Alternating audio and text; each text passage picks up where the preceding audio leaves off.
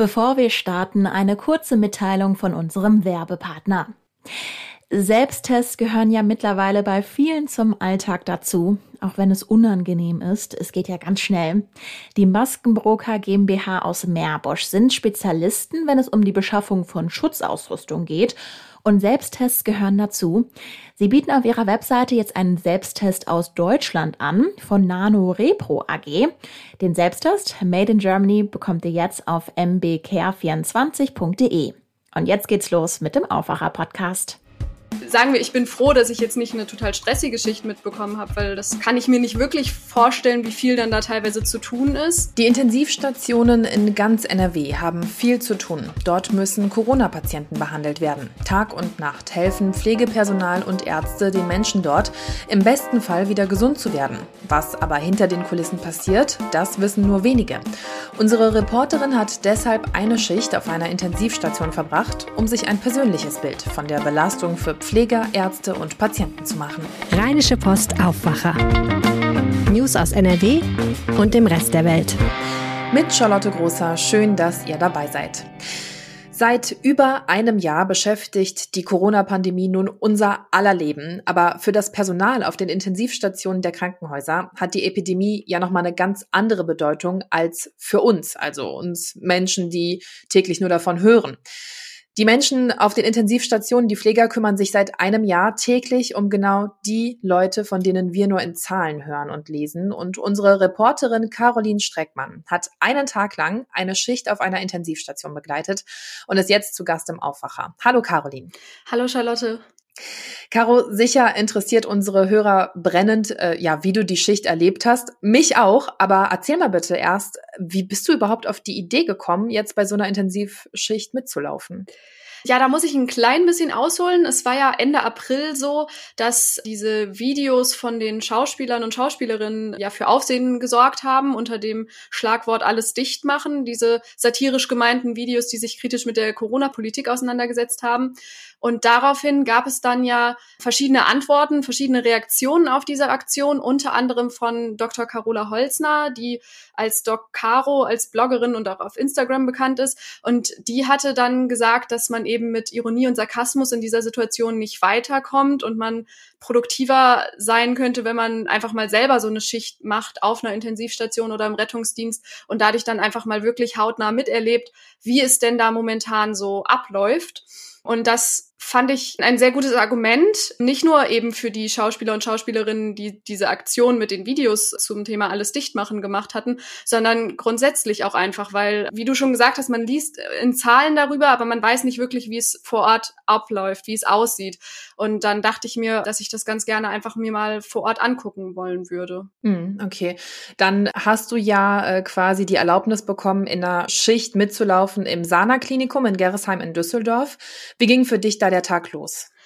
Also es war so, dass ich da ankam, auch vorher schon einen PCR-Test gemacht hatte, um überhaupt da reinkommen zu dürfen. Man muss dann natürlich ja auch auf die Sicherheit achten.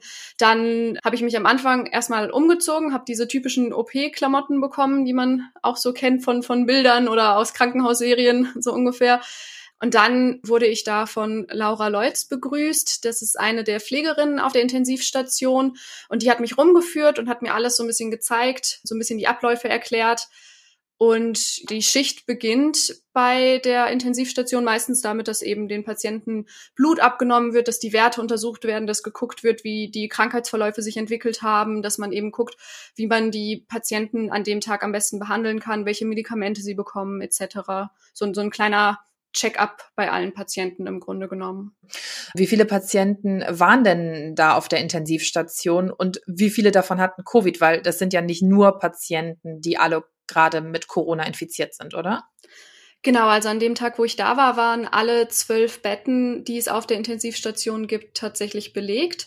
Fünf davon waren mit Covid-Patienten belegt, wobei man dazu sagen muss, dass auch einige von den Nicht-Covid-Patienten, sage ich jetzt mal, tatsächlich noch aufgrund von Folgen ihrer Corona-Infektion da lagen. Also das waren dann Patienten, die ähm, mehrfach negativ wieder getestet wurden. Das heißt, es ist erwiesen, dass sie nicht mehr infektiös sind, dass sie das Coronavirus nicht mehr in sich tragen, dass sie auch niemanden anstecken können. Aber sie haben eben noch mit den Folgen zu kämpfen, weil sie zum Beispiel beatmet werden mussten im Verlauf ihrer Erkrankung und jetzt darunter eben immer noch leiden und da noch behandelt werden müssen. Und dann gibt's natürlich auch noch andere Patienten, die aus diversen anderen Gründen auf der Intensivstation liegen. Mm, okay. Und du hattest dann ja aber auch wirklich mit den Corona-Patienten dort zu tun, also mit den aktiven Fällen. Ja, genau. Also ich war bei zwei Patienten mit im Zimmer, die Morgenpflege so waschen und, und essen, das Frühstück, wenn das hingestellt wird, die Medikamente gegeben werden. Da war ich bei zwei Patienten dabei. Das war auf jeden Fall sehr eindrücklich, weil, wie gesagt, man ist ja normalerweise nicht so nah dran an den Menschen, die so einen schweren Corona-Verlauf haben.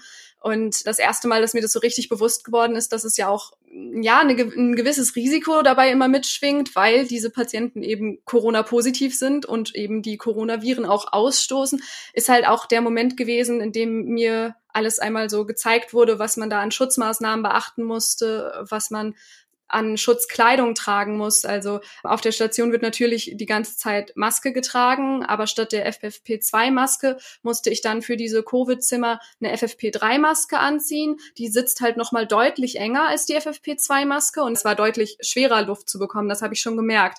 Das hat natürlich auch dazu geführt, dass ich mir dachte, gut, das ist jetzt auch nochmal sicherer als die FFP2-Maske. Das ist ganz gut. Und dann dazu halt noch ein Visier, ein Kittel, eine Haube für die Haare, damit auch nirgendwo wirklich irgendwelche Viren drankommen können und natürlich Handschuhe. Das heißt, da gibt es schon einiges, was man bedenken muss, bevor man in so ein Zimmer dann reinkommen kann. Ja, als du dann jetzt in das Zimmer des ersten Patienten reingegangen bist, auf wen bist du da getroffen?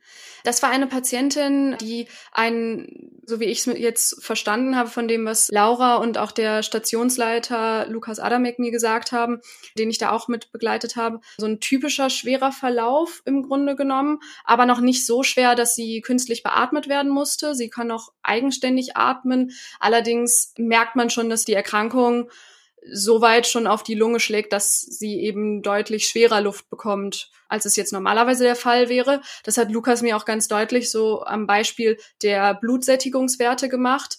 Er meinte, bei einem normalen Menschen liegen die Werte so zwischen 98 und 100 Prozent.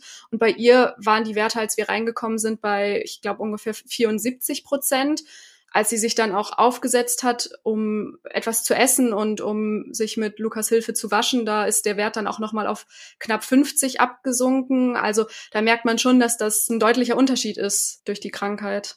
Jetzt sagst du, die Frau wurde gewaschen und ihr wurde beim Essen geholfen. Wie sind die Pfleger dabei mit der Frau umgegangen?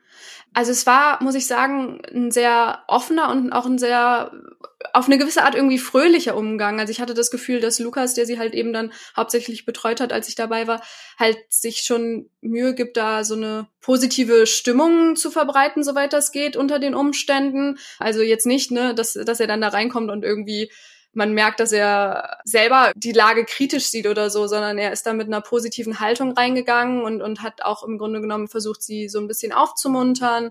Das hat man gemerkt und man hat bei ihr auch gesehen, dass es, dass es auch was bringt. Sie hat am Ende, als wir rausgegangen sind, sich auch bedankt und gemeint, dass alle Pflegekräfte auf der Station so nett sind zu ihr und sie sich so gut kümmern. Also da merkt man auch schon, dass dieser Umgang mit den Patienten sehr wichtig ist und ähm, sehr viel auch ausmacht. Hm. Jetzt war diese Patientin ja noch bei Bewusstsein. Du hast aber auch einen Patienten gesehen, der künstlich beatmet werden musste. Und der war auch noch recht jung, oder? Genau, es war ein 44-jähriger Patient, der wurde, wie du schon gesagt hast, künstlich beatmet. Das heißt, der liegt im künstlichen Koma. Das war schon bedrückend, muss ich sagen, das so mitzubekommen, ähm, wenn man da jemanden liegen sieht, der halt durch die Medikamente bewusstlos ist und nichts um sich rum mitbekommt und künstlich beatmet werden muss, eben weil die Krankheit so schwer ist, beziehungsweise weil sie sonst nicht in den Griff zu bekommen war.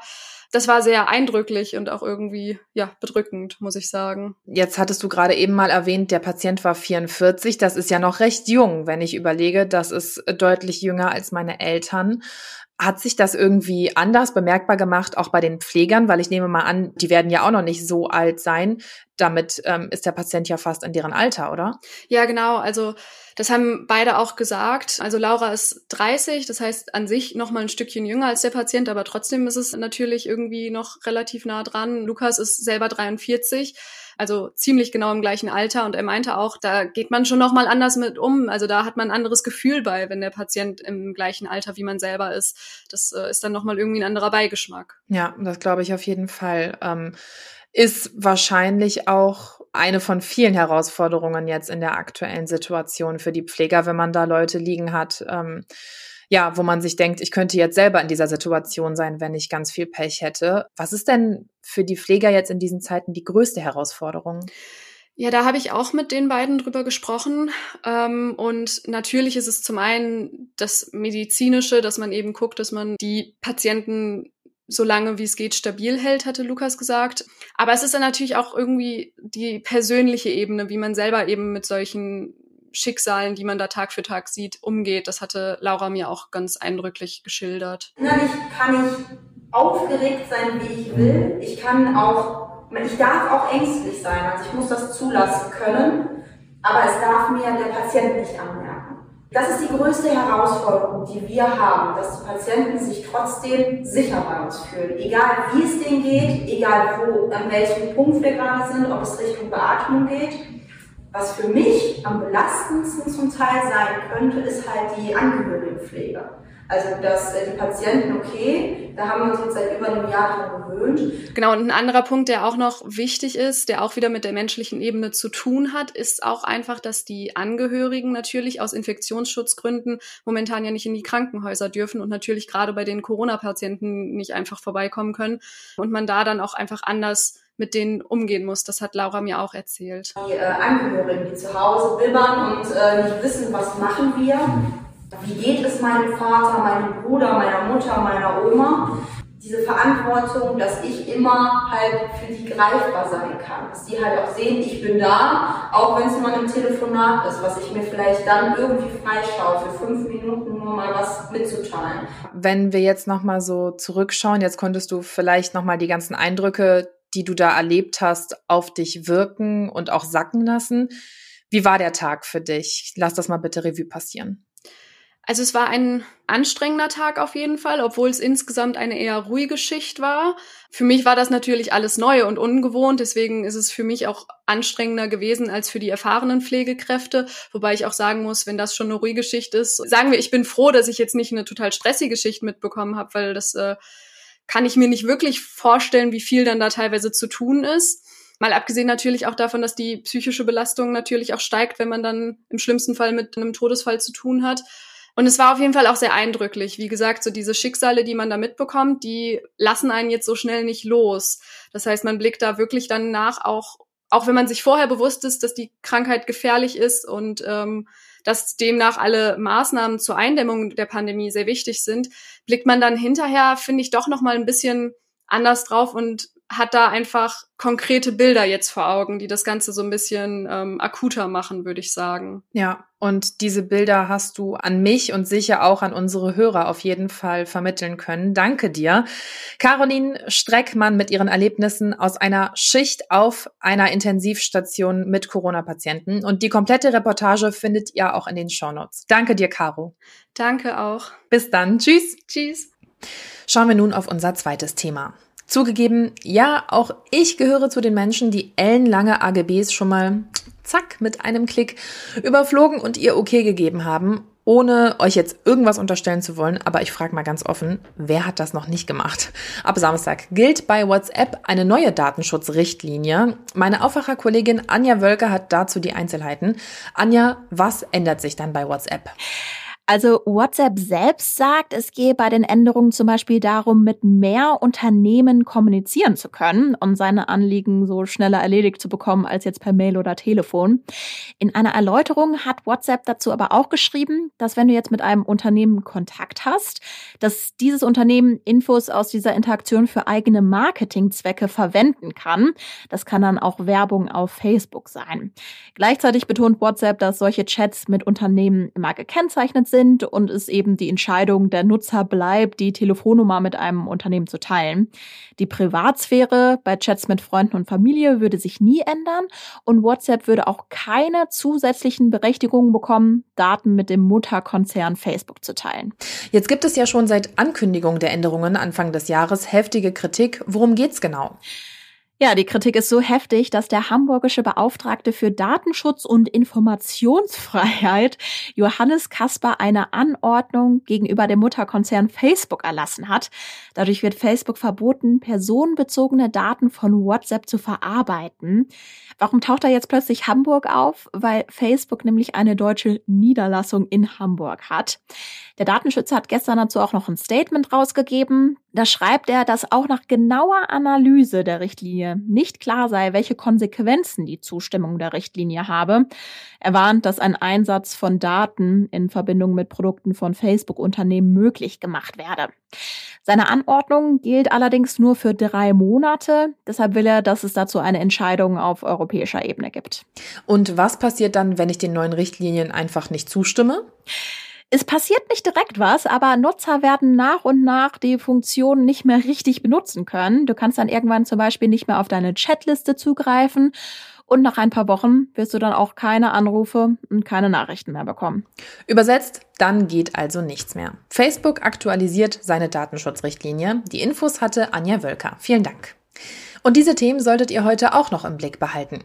In NRW öffnen ab heute wieder die ersten Terrassen für Besucher, allerdings nur in den Modellkommunen Soest und Lippstadt.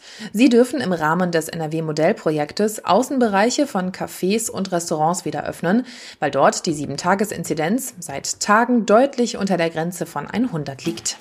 Schauen wir noch aufs Wetter. Der Mittwoch startet heute mit vielen Wolken. Später lockert das zumindest etwas auf. Vereinzelt kann es aber auch mal regnen. Dazu kommen wir auf Temperaturen zwischen 14 und 18 Grad. Morgen gibt es dann mehr Regen und viele Wolken. Zwischendurch sind auch Gewitter angekündigt. Es könnte also sehr schwül werden, weil es warm wird. Die Werte liegen bei 16 bis 18 Grad. Das war der Aufwacher. Vielen Dank fürs Zuhören. Habt einen schönen Tag und hoffentlich hören wir uns bald wieder. Tschüss! Mehr Nachrichten aus NRW gibt's jederzeit auf RP Online. rp-online.de